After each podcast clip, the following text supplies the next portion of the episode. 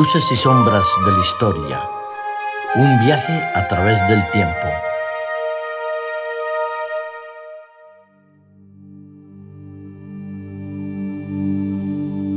Qué alegría y qué privilegio el poder estar con vosotros, compartiendo las anécdotas de la historia, viajando en el tiempo, reconociendo que lo que hemos aprendido del pasado nos sirve para vivir mejor en el presente. Pero para ello, indudablemente, necesitamos un buen maestro, un maestro especial, como es nuestro amigo Darío. Un placer, Darío, de recibirte aquí en los estudios centrales de grabación. Para mí también es un placer y sobre todo estar con personas tan especiales como tú y como Aitor detrás de los micrófonos.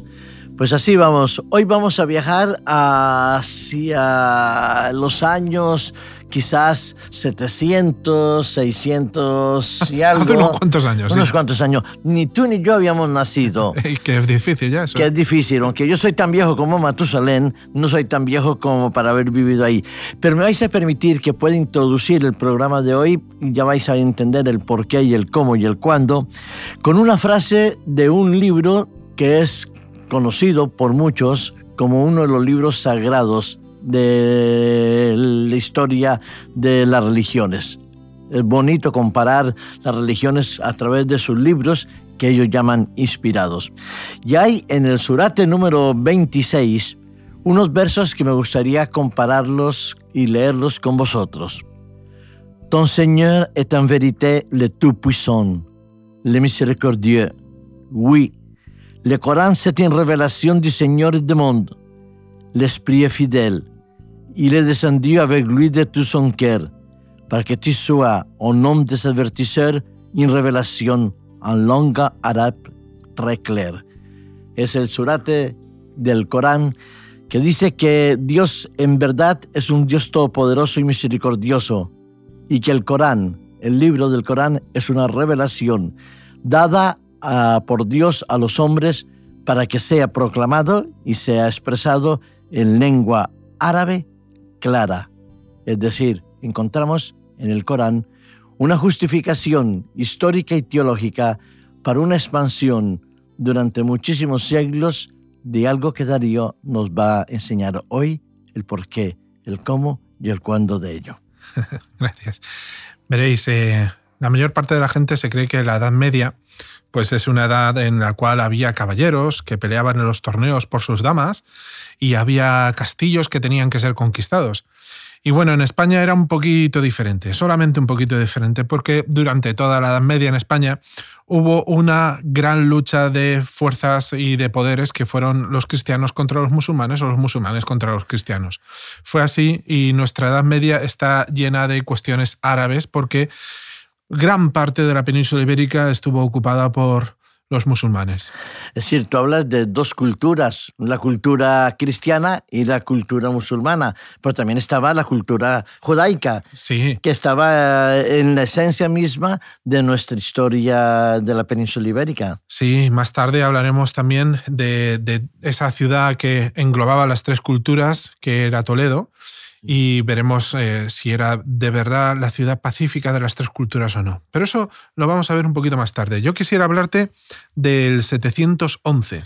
Sí, tú vas a extenderte un poco más allá del origen eh, del mundo musulmán, porque Mahoma está hacia el año 626 Sí, sí, sí. y ya pues ha avanzado un poquito, se ha asentado la filosofía musulmana dentro de una parte de la eh, historia del pueblo árabe. Sí, y sobre todo se han expandido desde ese 626, se han expandido pues prácticamente por gran parte del Mediterráneo, casi todo el norte de África es suyo y deciden en el año 711 pasar a la península ibérica. Pero debemos de tener en cuenta que esto a día de hoy es un tanto, como mínimo, eh, Enigmático. enigmático, sí, porque verás, eh, según nos cuenta la tradición, eh, cruzan el estrecho de Gibraltar con todas las tropas y eh, hacen la invasión de Hispania de la Hispania visigótica, eh, porque principalmente había muchos reinos visigodos que se estaban peleando entre sí. No sé si nuestros oyentes recordarán el anterior programa que hablábamos de eso, una gran violencia entre ellos, ¿vale? Una, pugna de los reyes visigodos que, por cierto, había un enigma que después trataremos de resolverlo dentro de unos instantes. Eh, entonces, eh, a día de hoy, esto de pasar y de cruzar el estrecho con muchas tropas, pues aún está un poquito en entredicho, porque la visión que tenemos hoy del estrecho de Gibraltar es una visión en la cual eh, muchos eh, inmigrantes subsaharianos intentan cruzarlo y la verdad muy pocos lo logran alcanzar. A nosotros eh, nos vienen muchos informativos y muchas noticias de que han llegado no sé cuántos cientos o decenas de inmigrantes este fin de semana, el pasado miércoles, etcétera, etcétera, casi, casi a diario y al final, al cabo del año, contamos unos cuantos miles que han cruzado el estrecho. Pero en realidad son más de unos cuantos miles los que han intentado cruzar el estrecho y han perecido en el intento. Mira, como simple ejemplo, te, cuento una anécdota que me pasó a mí. Eh, eh, mi mujer y yo fuimos un, día a ver la, Punta de Tarifa y la playa de Valdevaqueros, una playa preciosa que tiene un espectáculo casi todos los días. La conozco personalmente ah, porque estaba en esa zona. Pues eh, tú, sabrás, igual que yo, que, hay un espectáculo tremendo de gente que está haciendo kitesurf y windsurf y todas las velas allí. Es, Total, nosotros no practicamos ese deporte y nos quisimos bañar y cuando preguntamos con, dónde nos podíamos bañar, que no estorbásemos a la gente que estaba practicando esos deportes, pues se echaron un poco más que a reír. Y dije, pero ¿por qué se ponen a reír esta gente de verdad? ¿Dónde nos podemos bañar? Y riéndose nos dijeron un sitio donde no había tablas o donde no había gente practicando ningún deporte de, de vela. Y nos fuimos para allá. Y cuando me metí en el agua entendí por qué se reían. Allí no había nadie bañándose. Nadie. Y estamos hablando corrientes de Tremendas las corrientes, yo solo por las rodillas, solo por las rodillas tenía la misma corriente que un río de montaña. Digo, mm. si me meto hasta el pecho, pues ah, ya desaparezco totalmente. Y entonces comencé a, entender el drama de las pateras que vienen a través del estrecho, que de cada tres, una nos llega a nosotros. Ese mito y esa leyenda sobre la travesía eh, de todos los soldados que vinieron por, por, el Peñón de Gibraltar forma parte también de esa poco mitología de la expansión árabe y musulmana que fue muy rápida, muy, muy agresiva en cierta medida por el resto de, Asia también. Sí, eh, además eso nos llega a nosotros Fíjate, desde un punto de vista 200 años más tarde. 200 años más tarde nos llega esto. Eh, los antiguos historiadores del siglo XIX, cuando eh, em, se empeñaron en, eh, coger datos y más datos y más datos, se dieron cuenta de, este anacronismo tremendo, porque la crónica del 711 está escrita en el 900 y pico. Entonces, en 200 años pasan muchas cosas. ¿Qué, ¿Qué es lo que pasó? No lo sabemos bien, pero sí que lo que nos da la historia, sea verdadero o sea falso, sigue siendo parte de la historia. Y me explico. Por un lado, el estrecho de Gibraltar eh, lo podemos descartar como sitio por donde pasaron semejante número de tropas y podemos ver en la costa de Almería, Murcia, un sitio que desde el norte de África son 300 kilómetros, recordemos el estrecho de Gibraltar son 14 y medio, 300 kilómetros de aguas planas, de aguas tranquilas, y, de hecho, el primer reino musulmán del cual se tiene constancia en la península ibérica es allí, en las, tierras de Murcia. Entonces, eh, no es tan descabellado pensar que semejante contingente de tropas pasase por allí. Pero, por otro lado, la crónica que se escribe esos 200 años después y que nos dice que pasaron a través del estrecho. Había, había una intención muy marcada. Había una intención muy marcada en el presente en el cual se escribe. Entonces, siempre la historia la escriben los vencedores y en aquellos momentos había una serie de gobernantes que era, venían del norte de África, precisamente de la parte de, Marruecos, ¿eh? y entonces en ese momento interesaba eh, enraizar el presente con el mejor pasado o el, o el, pasado más heroico, cosa que también se ha hecho siempre con la historia. Bueno, eh, esos errores históricos o esas malas o buenas intenciones, porque no juzgamos, solo constatamos. Soy un profesor de historia que me decía, yo solo constato eh, que la historia la escriben los vencedores. Eso hoy en día ha repercutido enormemente también en la manera como contamos las invasiones o no invasiones de los inmigrantes que vienen hacia Europa. Exacto nos tienen de verdad desinformados y al mismo tiempo nos impacta la tragedia enorme por la cual estamos viviendo en esas aguas. Y se nos olvida, tenemos una, una memoria selectiva de la historia y a veces se nos olvida que gran parte del norte de África fue de acogida para los refugiados de la Segunda Guerra Mundial, los refugiados europeos. Pero bueno, esto formaría parte de otro programa. Y que tenemos que hacerlo indudablemente que hacerlo. cuando veamos las conquistas de la Europa hacia la zona del Magreb que creo que tendremos que analizar algún día. Sí, y el siglo XX también, y bueno, hay muchas, muchos ejemplos. Ahora, eh, sabemos que vienen el mundo musulmán viene hacia la península, que sea por Murcia, que sea por Tarifa, que sea por el Peño de Gibraltar, por algunos, y se extienden aquí en el territorio. Pero no es un imperio que podemos decir estable, sólido, con un solo líder, con un, solo jefe. es, eh, bueno. La verdad que hay una cantidad de, entre taifas, emiratos, califatos que se, se van dividiendo. Son casi 800 años de ocupación, ¿eh? entonces da para mucho, da para mucho. Y en un primer momento, en unos primeros cientos de años, pues está el Emirato. El Emirato, para entendernos nosotros dentro de lo que sería la cultura occidental, sería una especie de provincia. Pero claro, el gobernador de la provincia, que sería el emir, eh, también era el responsable de la espiritualidad o de la religión que había en la provincia. Así que mm. el, emir no solo era el gobernador, sino que también el jefe máximo de la, de la fe musulmana en, esa, en ese territorio. Y entonces era el, el Emirato de Córdoba. Mm. Pero cuando hay la sucesión dinástica entre los abasíes y los omeya, los abasidas en Damasco dan un golpe de Estado y matan a toda la familia de los Omeya que estaban en ese momento en el poder, menos uno. Un pequeño paréntesis. Quizás volvamos en otro programa para hablar de, de Córdoba ah, y el Emirato de Córdoba y la pugna eh, con los omeyas. Entre suníes y chiíes también, que, que, también tiene un gran reflejo ahí en esa, en esa lucha.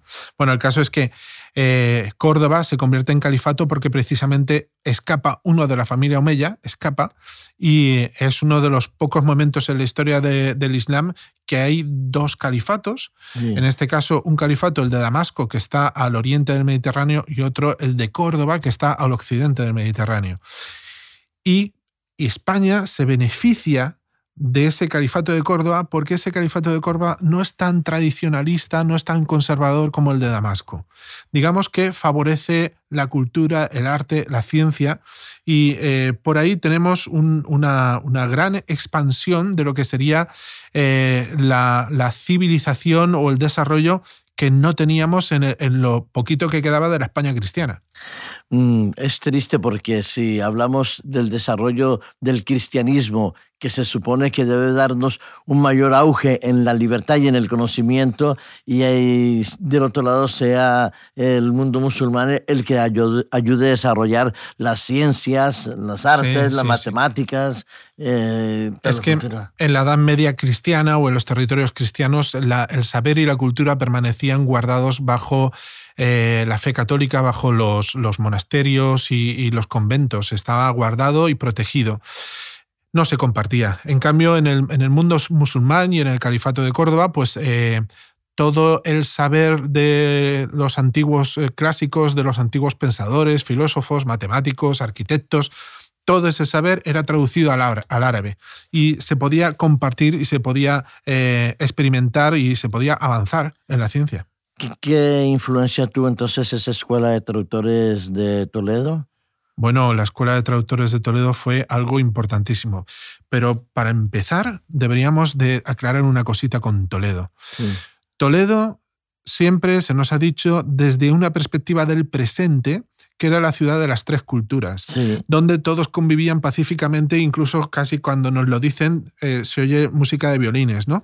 Y pasamos, y pasamos por Toledo y nos encontramos con la zona judea, con la zona cristiana, la zona musulmana. Eh, Toledo es famosa por una cuestión.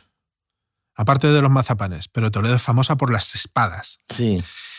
Y simplemente por lógica, una ciudad que es famosa por sus espadas, digamos que no era muy pacífica.